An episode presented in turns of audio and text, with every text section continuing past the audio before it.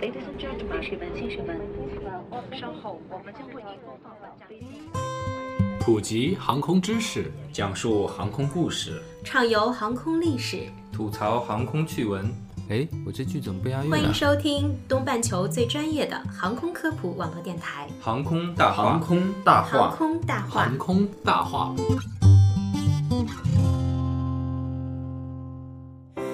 上风筝在天上飞，地上人儿在地上追。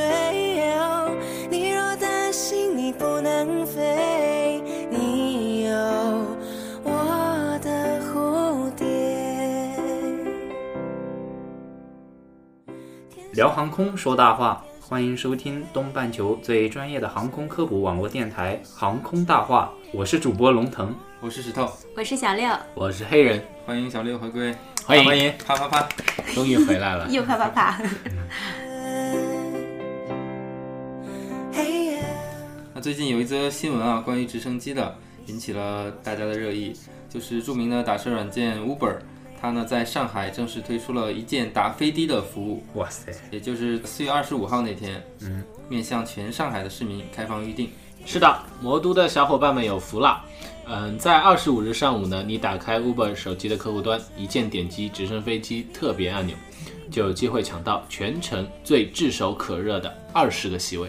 嗯，当你预定成功之后呢，Uber 会派一辆全新奔驰 CLS 运动轿车来到你家门口，穿着西装革履的专业司机将你送到直升机场，然后你就可以乘坐价值六千万的 EC 幺三五直升机冲上云霄，以崭新的视角领略魔都之美啦。对呀、乘客们将飞越共青森林公园、世纪公园、世博园等上海著名景点和地标性建筑。最赞的是，还可以翱翔于黄浦江两岸，一览上海繁华。全程飞行大约四十公里，飞行时间约三十分钟。行程结束之后呢，奔驰豪华运动轿车将会把你送到魔都内任何你想去的地方，让你在驰骋的轿跑中意犹未尽。想送到哪儿？送到沙县大饭店吃碗拌面压压惊是吗？那之前呢，有很多小伙伴们都感叹啊，太贵了，打不起。没想到，听说四月二十五日活动当天，居然一座难求，抢都抢不到。二十辆豪车在魔都的不同区域冷不丁的上线，有很多 Uber 粉表示抢了一个上午都抢不到。你们抢了吗？没抢，其实是真的很贵。你们知道那个费用是多少吗？嗯你是说就是做一次的那个费用？对对对，全程费用是两千五百块钱。是两千九百九十九吗？我觉得这个打直升机啊，属于观光的一个性质，对吧？嗯，它这次相当于是一个观光直升机的一个行程，而不是一个交通工具了。嗯所以我觉得它还挺依赖于天气状况的。它运气蛮好的，四月二二十五号那天是晴天，对吧？天气特别好。我在想，如果那天下雨，或者是雾霾，或者是打雷什么的，那肯定我估计没人坐了吧？哎，你们知道首位这个打飞的的乘客是谁吗？赵又廷吗？我看了新闻了是吧？啊，赵又廷，对好帅的男对神。，我当时当时看新闻说，首位这个打的的是男神，我想男神是谁啊？难道打了飞的之后变成男神了？这一看原来是男神跑过来打了飞的，而且而且从台湾赶过来的，那不过啊，其实很简单了，有可能就是一种宣传的手对，就是宣传啊，对就请过来的。因为当时看这个点进去看，发现里面全都是植入的各种广告，然后赵又廷还打开一个心测心率的软件，然后 测量自己的心率。我发现这个宣传真是运营的一套一套。全都已经全方位的在计划之内了。对的。嗯，讲到这个 Uber 推出这个打飞的的这个活动啊，就是我想跟大家就是聊一下这个关于 Uber 这个这个这家公司以及这个软件，因为最近也是经常出现在这个网络上热议的话题之中嘛。嗯，对嗯，我们现在都管它叫 Uber 啊，之前最早好像有段时间大家都叫它 Uber，啊对吧？因为它的中文名叫优步，对，而且按这个单词的这个读法，应该是读 Uber。对，对对的嗯，，对，但是后来是发现这个公司本身的人，包括那司机都叫 Uber。嗯对，这家公司实际上就跟什么滴滴专车呀，一到用快递啊一到用车，呀、都是一样的，一个提供一个专车服务的公司嘛。嗯但它好像就是明显这个运营的思路很不一样，对吧？嗯，像滴滴还有易到啊，就是我们能看朋友圈里面刷的都是送券啊，什么什么。嗯，什么，红包啊，都是用这种方式，对吧？是这种砸钱砸券的这种抢用户的方式。但是这个 Uber 明显它的这个思路好像不太一样，因为之前最早我们好像有一个就是在上海可以打车打到佟大为，啊，对吧是是是特斯拉，对，佟大为，对佟大为会开特斯拉嗯来接你。最近好像在北京有一个活动，是你可以预约到跟这个著名公司的 CEO 来嗯同行。对，如果你能跟人家聊得好的话，说不定可以争取到这个工作机会啊之类的。我觉得这个 Uber 在这方面的运营思维还是挺独特的。对，特别新颖。嗯，对，感觉而且感觉它并不是像呃一开始大张旗鼓，对。而是在提供这样一个服务以后，它向大家做一个这样的宣传。是的，它它好像它的营销方式不像那个滴滴快滴那种，就是本本土的这种土豪一样砸钱来的那么的直接，那么的凶猛哈。但它有一些，也也实际上它有一些也自己也会是也会砸钱自己不同的一些方式，因为最早一两年前吧，嗯，因为它就应该就进入到中国了，但是刚来上海的时候，它也是有券的嘛，也是有一个优惠券，我当时拿到一个五十元的券，我就体验了一把，就发现是跟完全不一样的。那个时候其他公司还没有专车的概念，滴滴跟快滴还是在竞争一个打车、出租车这个领域在疯狂的竞争，然后 Uber 呢，它当时是聘用的就是一些租赁公司、汽车租赁公司的车和司机来做一个它这样的服务，还没有现在这个人民优步的这个方式。对，当时连那个司机，包括我体验之后，我都感觉这种方式啊，可能在中国做不长，因为它就是太贵了，而且它的那种就是服务方式的确很高大上，但似乎又没太有必要，对吧？像我就是打车就是为了这段行程嘛，嗯我为什么要这么好的服务？只要到了地方就可以了，对吧？要付出这么高额的代价，如果是真的有这种需求的人，他可能都有自己的车，对吧？他有自己专职的司机了。嗯就是这家公司明显他后来就转变了这个运营思路，现在他的推出这个人民优步，包括它的一些就是合价的一种方式、一种算法，明显的跟其他的一些竞品都不太一样，而且感觉它的在运营上面，包括它在产品设计方面，都有自己独到的之处。那本着我们航空电台的特色，要我们好像重重新聊回到它的那个飞机，直升飞机怎么样？对我们好像对对扯的有点多啊，嗯，就是，嗯，因为你说你是一个 Uber 粉是吧不？是我我不是 Uber 粉了，就是因为他他的这种营销方式已经吸引了你，对可以这么理解吗我是就是对这种互联网思维比较感兴趣，然后我想要脱颖而出，你就得不一样。嗯，对对对，嗯回到这个直升机这方面，其实，在三月份的时候，在江西婺源这个著名的看油菜花的地方，就推出了这个通过直升机空中游览的这个活动。那其实也能看出来，飞机呢，它已经悄然用一种新的身份进入到这个人们的日常生活之中了。对，说到很早以前对直升机的一个接触和理解，好像要回到小时候看国产动画片《舒克贝塔》的时候啊。那其中那时候好像是舒克还是维塔就驾驶了一个直升机，舒克舒克舒克舒克开飞机的那个舒克舒克舒克对，然后保护小伙伴和恶势力进行斗争。哎，你们你们两个人啊，年龄差了很多啊，怎么在这方面还有共同点？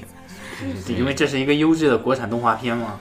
那其实直升机发展了这么多年，以其独特的垂直起降和低空低速巡航，在飞行器领域独领风骚。那在零八年汶川地震以后呢，直升机也以其飞行优势，在抗灾抢险中发挥了很大的作用。嗯嗯，那这次 Uber 提供的这款 EC 幺三五呢，是一款性能优异的轻型的双发多用途直升机，是单旋翼带尾桨的。龙腾来给大家简单介绍一下这款直升机吧。其实我是直升机专业的，嗯，但是在介绍这一款飞机的时候，我个人是比较反感像诸如教科书般描述这个产品的参数啊，比如说它的最大起飞重量是两千九百一十公斤，它的空重是一千四百五十五公斤，有效载荷是一千四百五十五公斤，最大巡航速度是二百五十四公里每小时，续航时间是三小时三十五分等等这一系列的指标，你们听起来感觉怎么样？你其实这些教科书般的那个介绍，这些指标啊，并不能让你们对这款飞机能打多好的印象分吧？对你的印象分倒是降低了不少。有我的蝴蝶。EC 幺三五呢是欧洲直升机公司的一款产品，但是呢，它的开发历史可以追溯到欧直公司成立以前的时候了，那就到八十年代中期呢，一开始是作为德国的 BO 幺零八进行开发的，呃，于一九八八年进行了首次技术验证飞行，第二架 BO 幺零八于一九九一年试飞，这两架飞机都安有通常的尾部水平旋翼。在一九九二年下半年，尾桨设计被修正为新的窗格式涵道尾桨，那展现了欧洲直升机公司在收购梅塞施米特、博尔科布洛姆公司和法国宇航直升机部门之后所加强的产品开发能力。那这个窗格式涵道尾桨呢，能有效减少因尾桨损毁而造成的事故可能性。加上 EC 幺三五拥有更大的内部空间，令 EC 幺三五甚受医疗急救直升机部门的欢迎。而这个 EC 幺三五呢，也成为过去十年销量最大的轻型双发直升机了。不过这款飞机呢，也有一些负面新闻。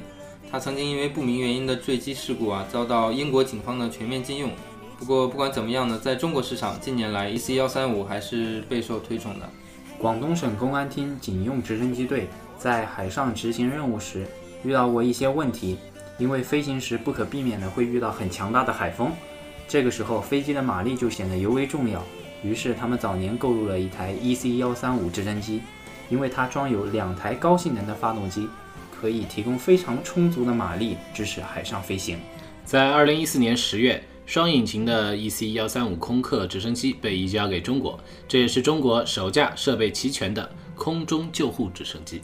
嗯，那在二零一三年的一月十五日上午，首航直升机公司引进首架 VIP 型 EC 幺三五直升机，在北京的奥体中心惊艳亮相。直升机外观是鲜亮的红色。标配可坐两位驾驶员和六名乘客，但首航直升机装修后变成可坐两名驾驶员和五名乘客，坐上去之后呢，就更加的舒适了。那为什么引进这款直升机呢？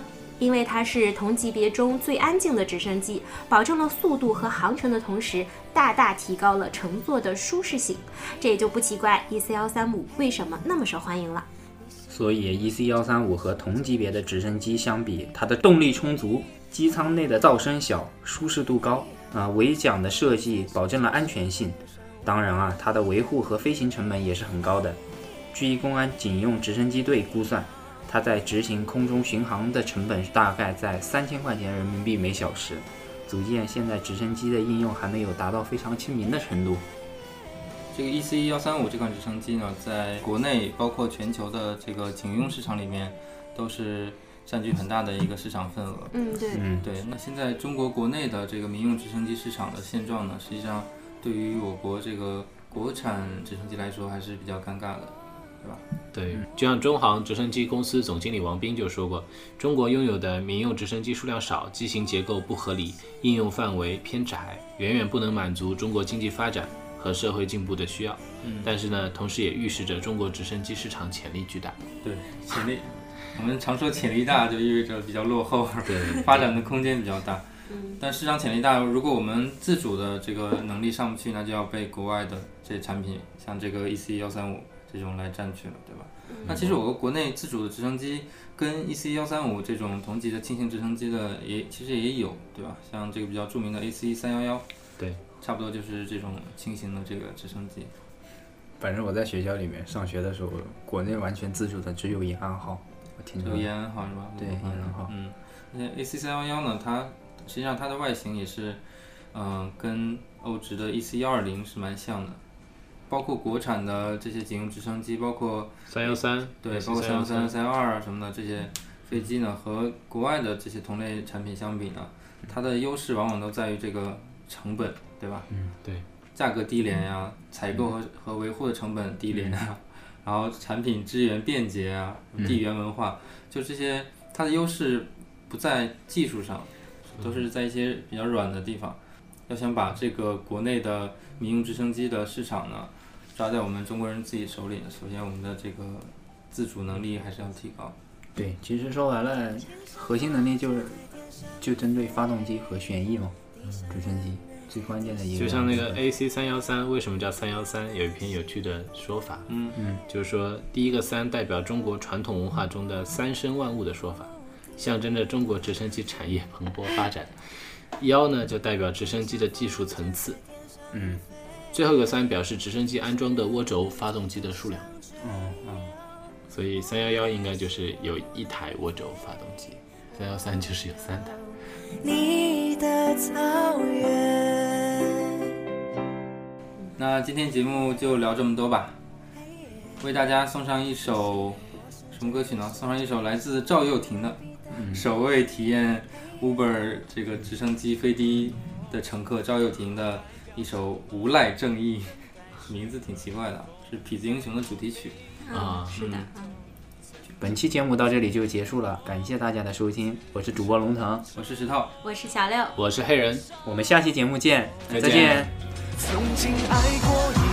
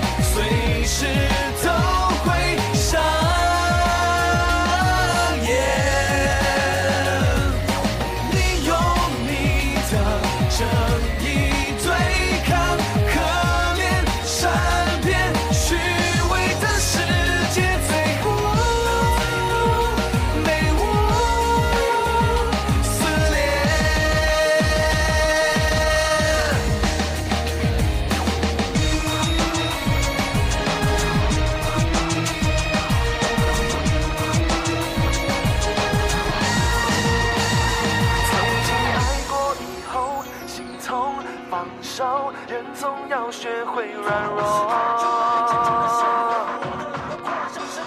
曾经活着痛着，你也能轻松